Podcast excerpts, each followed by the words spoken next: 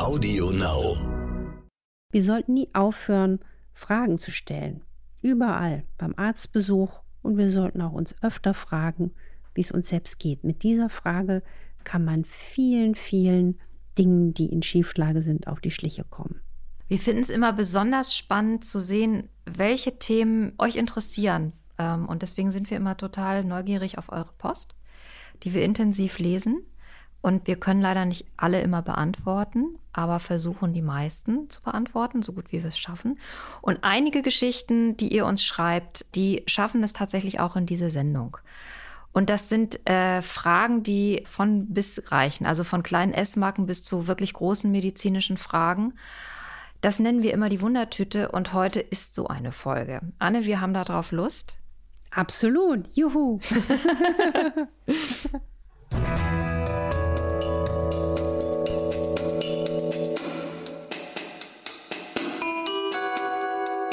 Dr. Anne Fleck, Gesundheit und Ernährung mit Brigitte Leben.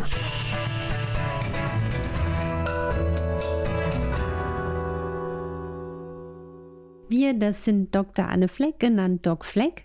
Und Maike Dinklage von der Brigitte Leben. Das ist das Coaching-Magazin mit Anne. Zu bestellen unter brigitte.de-brigitte-leben. Ich habe es heute so sortiert, dass wir tatsächlich auch mit A anfangen. Und A steht für Allergie zum Beispiel. Eine Hörerin ist Pollenallergikerin und sie ist im Moment auch gerade schwanger und sie kriegt einfach irre schwer Luft. Ihr Facharzt für die TCM, also sie macht äh, traditionelle chinesische Medizin, hat ihr empfohlen, auf Milchprodukte zu verzichten. Und ihre Frauenärztin sagt aber wegen der Schwangerschaft lieber Milchprodukte essen. Jetzt weiß sie nicht mehr, was sie tun soll. Ja, das ist eine spannende Frage, aber auch eine berechtigte Frage. Ich habe ja interessanterweise auch eine Ausbildung für TCM und Akupunktur gemacht. Ich bin ja so ein Neugiermensch, ne? Also mir wird ja dann manchmal schnell langweilig und dann will ich noch mal was Neues lernen. Und die TCM hat das Argument, dass Milch, Milchprodukte, also nicht nur die, das Milchgetränk, sondern auch der Käse verschleimt. Und das ist ganz interessant, weil ich kann da auch selbst aus eigener Erfahrung sprechen, wenn ich einen Milchkaffee trinke, der mir gut schmeckt oder ein Chai Latte, dann kann ich damit rechnen, dass mir dann den Rest des Tages so ein bisschen die Nase tropft oder ein bisschen Schleim runter den Gaumen fließt.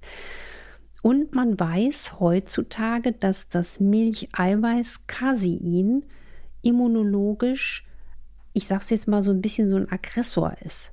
Deswegen hat die allergische Komponente wirklich profitiert, wenn man Milch, Kuh, Schaf, Ziege allerdings alles weglässt. Und ich finde, in dem Fall würde ich der Allergietherapie den Vorrang geben, weil man kann wirklich sehr, sehr gut die Eiweißzufuhr und die Kalziumzufuhr über Alternativen als Milchprodukte zusammenstellen. Also zum Beispiel viel grünes Blattgemüse, Brokkoli, Sesam, Hülsenfrüchte, Nüsse, Mandeln, Kerne. All das würde ich in dem Fall, vorausgesetzt man hat da nicht auch ein allergisches Problem, dann favorisieren. Das heißt ja auch nicht, dass man jetzt Milchprodukte komplett tausendprozentig weglassen muss, aber ich würde es dieser Zuhörerin wirklich empfehlen, drei Wochen mal wirklich komplett alles wegzulassen und dann zu schauen, wie es einem geht. Und ich persönlich empfehle das in der Praxis auch meinen starken Allergikern und den Autoimmunkranken auf Kuh, Schaf, Ziege zumindest mal probatorisch, also phasenweise zu verzichten und zu schauen, was der Körper dann erzählt. Eine Hörerin hat sich gemeldet, die hat eine Gastritis, also eine Magenschleimhautentzündung, und die ist verursacht durch einen Heliobacter. Jetzt soll sie Antibiotika nehmen, davor graust es sie so ein bisschen. Und sie fragt sich, ob es nicht doch noch irgendwas anderes gibt, als gleich mit dem harten Antibiotikum dagegen zu steuern. Und wenn es nichts gibt und sie diese Antibiotikabehandlung machen muss, ähm, wie kann sie dann danach ihren Darm wieder sanieren oder auch schon während der Einnahme schützen? Also es ist ja immer so, wir sind ja umgeben von Erregern, von Viren, Bakterien und so weiter. Und man nimmt sogar an, das hat die WHO schon in den 90er Jahren geschrieben, dass auch Viren, Bakterien auch die Grundlage für viele chronische Erkrankungen sind, zum Beispiel Krebs. Deswegen ist es so wichtig, den Helicobacter, wenn er jetzt wirklich sich als Störenfried gezeigt hat, auch wirklich in die Schranken zu weisen. Weil wenn er unbehandelt wird oder unbehandelt bleibt, dann hat er das Potenzial, wirklich den Magen zu schädigen, also zum Beispiel durch Ulzera. In dem Fall muss man schweren Herzens sagen, sollte man ihn eradizieren, so ist das medizinische Wort dafür, und da gibt es verschiedene antibiotische Angebote. Was aber die naturheilkundliche Medizin da gleichermaßen empfiehlt, ist, der Keim ist das eine oder Keime überhaupt, aber dass diese quasi Gangster überhaupt eine Chance haben, in unserem Körper Böses anzustellen, das liegt am Milieu. Das heißt, der Keim ist das eine, aber das Milieu entscheidet. Und deswegen ist es aus Sicht der Ganzheitsmedizin so wichtig, gleichzeitig und langfristig in dem Fall auch eine Darmsanierung anzustreben, also mit Probiotika schon gleichermaßen bei der Antibiose an den Start zu gehen und es auch nicht dabei dann zu belassen, weil unter Umständen der Helicobacter dann auch ähm, wiederkommen kann nach Jahren. Deswegen wäre das eigentlich so der Anstoß, okay, ich mache jetzt was draus, ich stelle meine Ernährung um, ich esse mehr Gemüse, mehr Kräuter, ich kümmere mich um Ballaststoffe, die meine gute Darmflora pflegen und das Immunsystem stärken und ich nehme auch längerfristig Probiotika ein und bin dann nicht nur gegen Helicobacter gefeit, sondern gegen alles, was da einem das Leben aus der Infektiologie zur Hölle machen kann. Wir haben mehrere Fragen zum Thema Trinken. Also wie trinke ich richtig? Du empfiehlst ja, dass man vorm Frühstück schon zwei große Gläser Wasser trinken soll. Jetzt hat sich eine Hörerin gefragt, ob es denn auch gesund ist für den Stoffwechsel, dass wann immer man nachts aufwacht und mal zur Toilette gehen muss, da vielleicht auch ein Glas deponiert und dann nachts schon immer trinkt. Man kann natürlich auch nachts trinken, nur das hängt auch so ein bisschen auch davon ab, wie gut die Blase äh, zurecht ist. Nicht, dass man dann durch das Trinken in der Nacht seinen Schlaf unfreiwillig fragmentiert. Wenn man jetzt zufällig raus muss und dann auch wieder ein bisschen trinkt, aber dadurch nicht seinen Schlaf nochmal wegen des Toilettengangs unterbrechen muss, dann ist das legitim. Ansonsten empfehle ich eben nicht nur erst am Abends richtig zu trinken und Flüssigkeitsdefizite aufzuholen, sondern schön während des Tages zu trinken. Aber wir wollen ja mit dem Trinken morgens den Darm anregen. Wenn wir jetzt nachts schon trinken, regen wir den Darm an. Können wir denn dann noch gut schlafen? Das ist eine gute Frage. Das kann die Betroffene gern mal herausfinden. Ausprobieren. Also für mich wäre es nichts, aber man kann da gerne mal äh, noch einen Schluck Wasser trinken nachts. Wir haben ja auch wahrscheinlich auch deswegen das Bedürfnis, nachts was zu trinken, weil wir nachts einfach durch die Atmung einen halben Liter Wasser verlieren. Kriege ich gleich Durst, wenn ich das erzähle. Richtig. Flohsamenschalen, die du ja auch sehr empfiehlst, die soll man ja mit sehr viel Flüssigkeit zu sich nehmen, damit die quellen können. Also, ich frühstücke mit Flohsamen und trinke richtig viel dazu. Und gleichzeitig sagst du ja, man soll aus verschiedenen Gründen zum Essen eben nicht trinken. Reicht es jetzt für den Flohsamen auch, wenn ich eine halbe Stunde später trinke? Oder sage ich, okay, die Flohsamenmahlzeit ist diejenige, zu der ich mir nochmal einen halben Liter Wasser reinkübel? Also reinkübeln ist jetzt nicht mein, mein Tenor, aber wenn man zum Beispiel jetzt Flohsamen in sein Frühstück oder Spätstück einrührt, dann kann man ja wunderbar vor dem Frühstück eine Viertelstunde vorher ausreichend trinken und dann auch gerne nach dem Frühstück auch nochmal ausreichend trinken. Man kann aber auch, wem das lieber ist, die Flohsamenschalen, die gemahlenen in Wasser einrühren und direkt dann trinken. Das ist so ein bisschen Geschmackssache. Ich ich verschummel die lieber gerne in dem, was ich esse und trinke dann ausreichend vorher und nachher. Meine Vorstellung war bei, bei Flohsamen oder auch bei Leinsaat, die ja auch quellen muss, dass es eigentlich darauf ankommt, dass Flüssigkeit und dieser Samen zusammen in den Magen kommen, weil es da dann weiter vor sich hin quellen kann. Mhm. Aber wenn man jetzt so eine Viertelstunde oder unmittelbar dann danach was isst, dann hat man auch genug Flüssigkeit im, im Magen. Also zum Beispiel empfehle ich ja gern die Flohsamen zum Beispiel in, in, einem, in einem Quark oder mit, mit Fruchtgemisch, wo auch schon ein bisschen Flüssigkeit drin ist. Man kann es aber auch in einen Smoothie einrühren. Also das macht schon Sinn, dass da auf jeden Fall etwas Flüssigkeit äh, als Bindemittel dazu ist. Und dann ruhig gerne vorher oder relativ nah danach fünf bis zehn Minuten danach trinken. Man kann aber auch, wenn man einfach merkt, es tut mir besser, relativ schnell danach was trinken. Man sollte es nur nicht vergessen. Ein Hörer hat sich angewöhnt, im Laufe eines Tages zwischen fünf und sieben Liter zu trinken. Und er fragt sich jetzt, kann man eigentlich auch zu viel trinken? Und das habe ich mich bei der Menge tatsächlich auch gefragt. Das ist sehr kritisch. Also man kann wirklich zu viel trinken und sich damit auch, auch gefährden.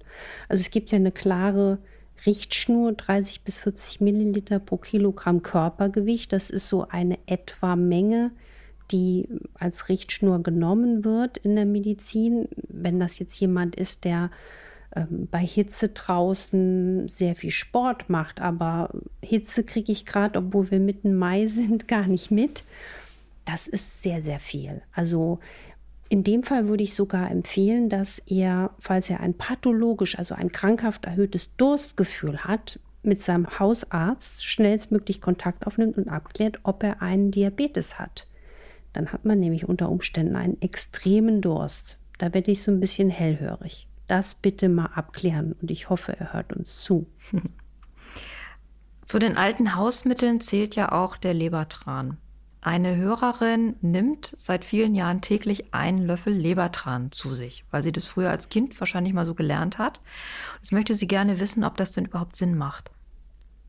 Das macht Sinn, aber bei mir zieht es gerade alle Geschmacksknospen zusammen. Also der Lebertran ist ja noch quasi La Grande Dame, der gute alte frühere Lieferant, ja, für auch für Vitamin D. Aber äh, es gibt natürlich heutzutage wohlschmeckendere Varianten, sich damit zu versorgen. Wenn sie damit gut klarkommt, geschmacklich und auch, wie der Tipp, beim Hausarzt den Vitamin D-Spiegel messen lassen, am besten zum Beispiel im Herbst, September, bevor dann die dunklere Jahreszeit losgeht und dann auch mal schauen, wie man Anfang April mit der Vitamin D-Substitution in, in das Frühjahr hineingeht und wenn das in dieser Dosierung ausreicht und ihr das passt, dann kann sie das von mir aus gerne fortsetzen.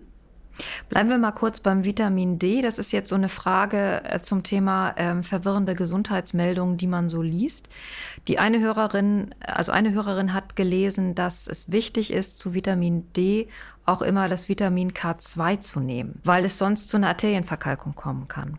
Jetzt hat sie äh, richtig gehend Angst, traut sich gar nicht mehr so richtig das Vitamin D zu nehmen, ist das eine richtige Information?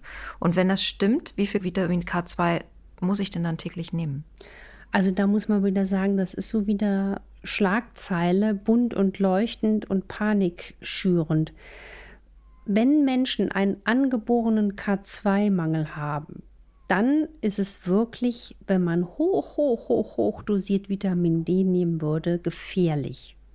So ein Fall ist mir persönlich noch nie untergekommen, auch in den vielen Lesestunden, die ich äh, verbringe.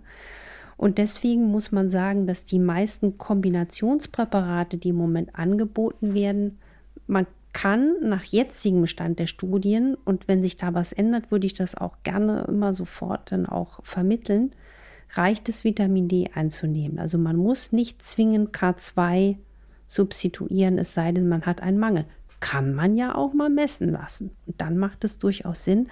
Aber man muss wirklich sagen, die, die extreme Angst, die vor Vitamin D geschürt wird, ist insofern fatal, weil sie Menschen daran hindert, sich um ihre solide Substitution zu kümmern. Und ich möchte wetten, hier in Hamburg, wo wir gerade sitzen, wie viele Menschen und vor allen Dingen junge Menschen, Jugendliche, Alter 10 bis 15, 17, jetzt in einem grottenschlechten Vitamin D zu Hause sitzen, sich nicht bewegen, kaum Sonne bekommen und das hat alles langfristige Folgen für die Gesundheit. Wir brauchen Vitamin D zum Schutz vor Herzinfarkt, Schlaganfall, Demenz, Krebs, Zellschutz und Lichtmangeldepression. Bis zum 30. Lebensjahr bilden sich unsere Knochen.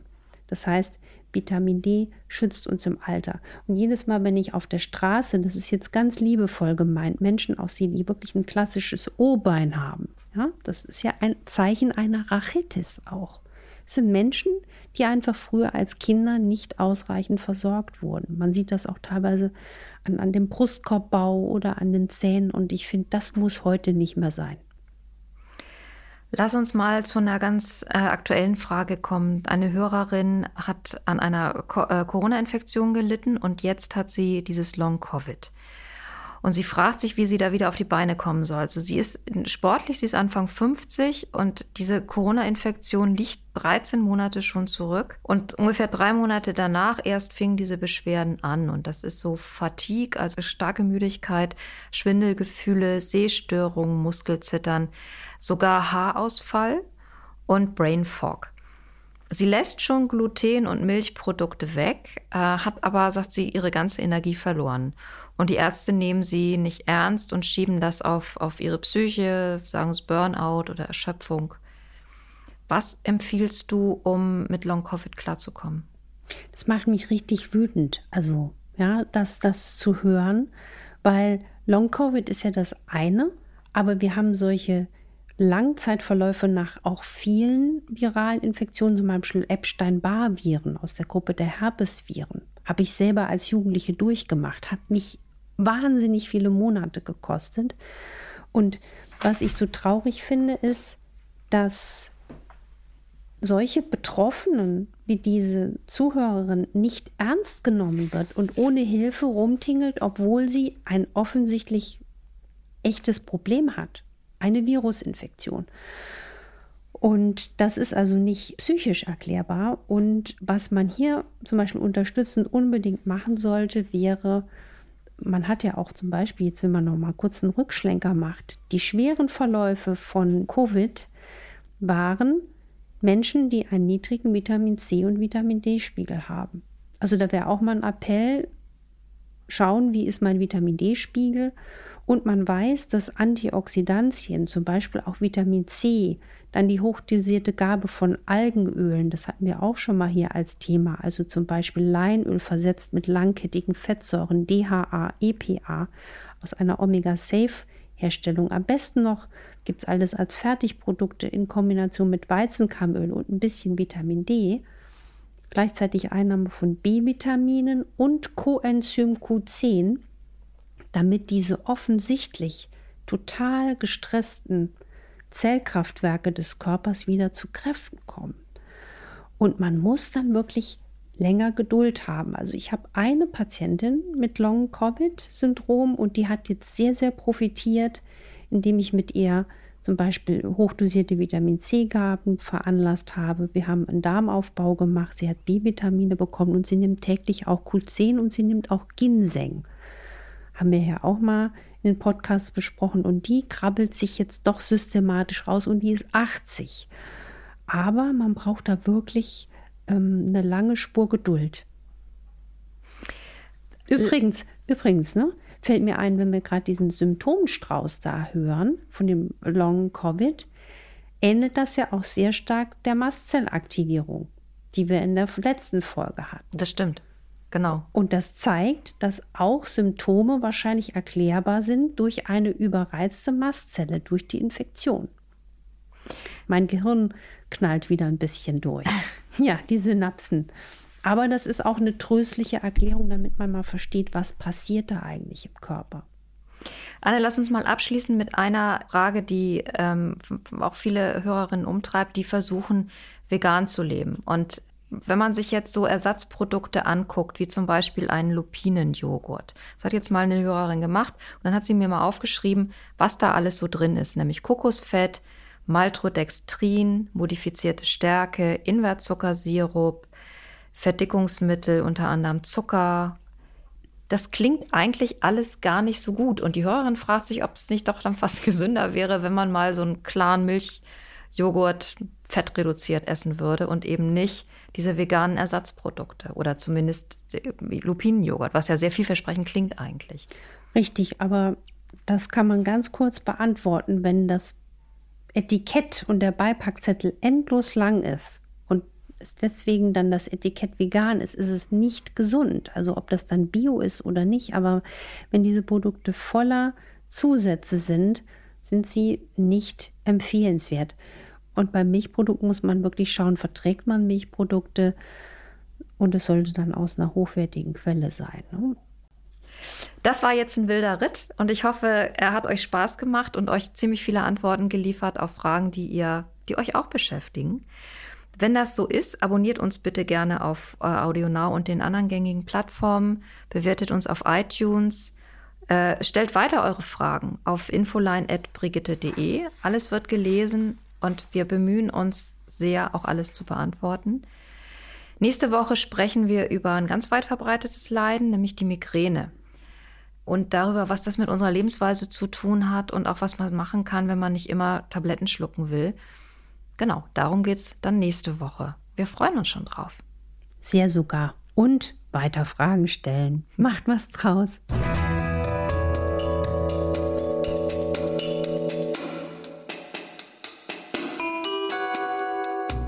Dr. Anne Fleck, Gesundheit und Ernährung mit Brigitte Leben.